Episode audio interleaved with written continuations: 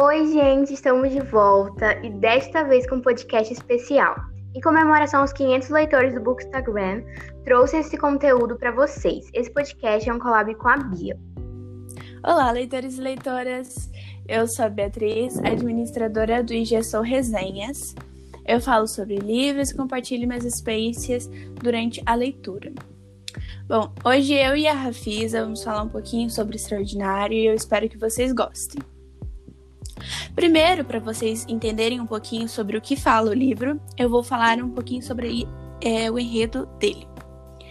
Bom, o livro trata sobre o August Pullman, um menino que tem uma deformação no rosto, e depois de 27 cirurgias plásticas, August e seus pais decidem que é melhor o garoto ir para uma escola e fazer amigos, já que com essa deficiência que ele tem, ele não consegue fazer amigos porque muita gente tem nojo, tem medo. E a, a, história se desenvolve em como Aug tenta se relacionar com os demais e o cotidiano do tal personagem, o que em diversos momentos é trágico e triste. Sim, agora o tópico 3 é a nossa visão sobre o livro. E eu vou começar aqui falando. A obra, para mim, é uma obra bem completa, na verdade, importante justamente pelo fato de tratar sobre o bullying, é, também a história de superação do Audi, do Audi, e também pode ser, assim, na minha visão, realmente pode ser um tipo um guia para outras pessoas que também sofrem bullying, porque dentro do livro tem várias formas, se você conseguir realmente captar, várias formas de como você pode enfrentar o bullying de uma, da maneira correta. Concordo.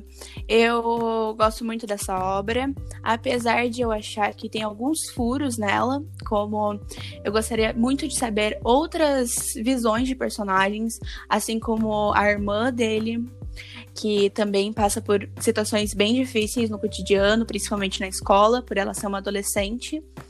É, mas ainda eu acho que é um livro necessário, todas as pessoas deveriam ler, por tratar de assuntos extremamente importantes.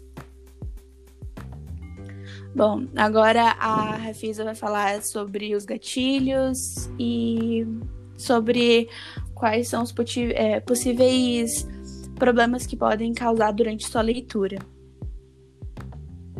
Então, na minha visão mesmo, questão de gatilhos, eu não achei gatilhos assim muito fortes, mas para alguns o bullying pode ser, pode ser uma forma de gatilho, um tipo de gatilho, porque quem sofre, quem já sofreu também, se lê, talvez se, não sei, talvez possa ser uma forma de gatilho. E é mais isso, porque e também é só isso mesmo, o bullying que ele passa, as pessoas podem se acabar se identificando, lembrando do seu passado, e é mais isso mesmo. Sim. É, eu concordo com absolutamente tudo que a Rafisa falou. Para algumas pessoas pode conter esse gatilho. E eu acho que a classificação indicativa deste livro é seja livre. Apesar de todos os gatilhos, é, eu acho que dá para todo mundo ler, é, não importa a idade. Só acho que algumas crianças não vão entender o propósito desse livro. Sim, isso que eu ia falar a partir, por exemplo, 10 anos, eu acho que a pessoa já consegue, já consegue captar. Porque de 9 para cima a leitura é bem simples de ler, é uma leitura fácil. Porém, no final, crianças assim de 8, 9 não realmente conseguirão entender o que o livro quis passar, entendeu? Exatamente. Bom, e a obra se encaixa é, muito na sociedade. O que, que você acha, Rafisa? Então, ele é bem importante para a sociedade atual, justamente por tratar sobre o bullying ao mesmo tempo, ser um tipo de guia, como eu já falei. E, sim, as pessoas se identificam e também isso ajuda bastante outras pessoas verem, por exemplo, pessoas que praticam bullying, é, ver como elas, como elas se comportam mediante a tudo aquilo e tomar um atento, tomar um alerta. Concordo.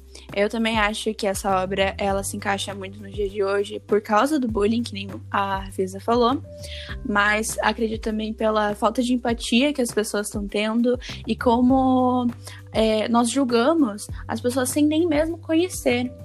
E não posso negar, eu já fiz isso, muitas pessoas fazem isso e nós deveríamos mudar isso na nossa sociedade. Sim, e voltando para a parte do como, a, como se encaixa na sociedade, uma outra coisa é que o bullying é uma coisa assim, não exatamente triste, é triste, claro.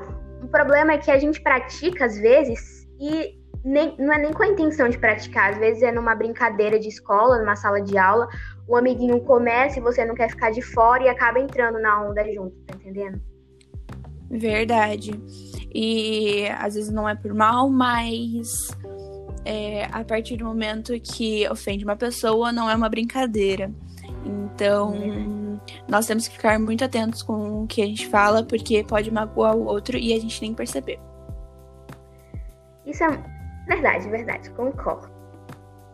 E esse foi o nosso resumo de hoje. Foi um feedback bem rápido, porém eu acho que vocês conseguiram entender. E espero que vocês tenham gostado.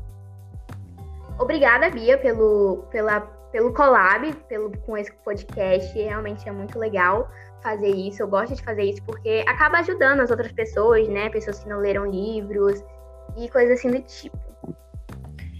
É, muito obrigada por ter me chamado. Eu fico muito feliz. É, eu adorei fazer essa collab.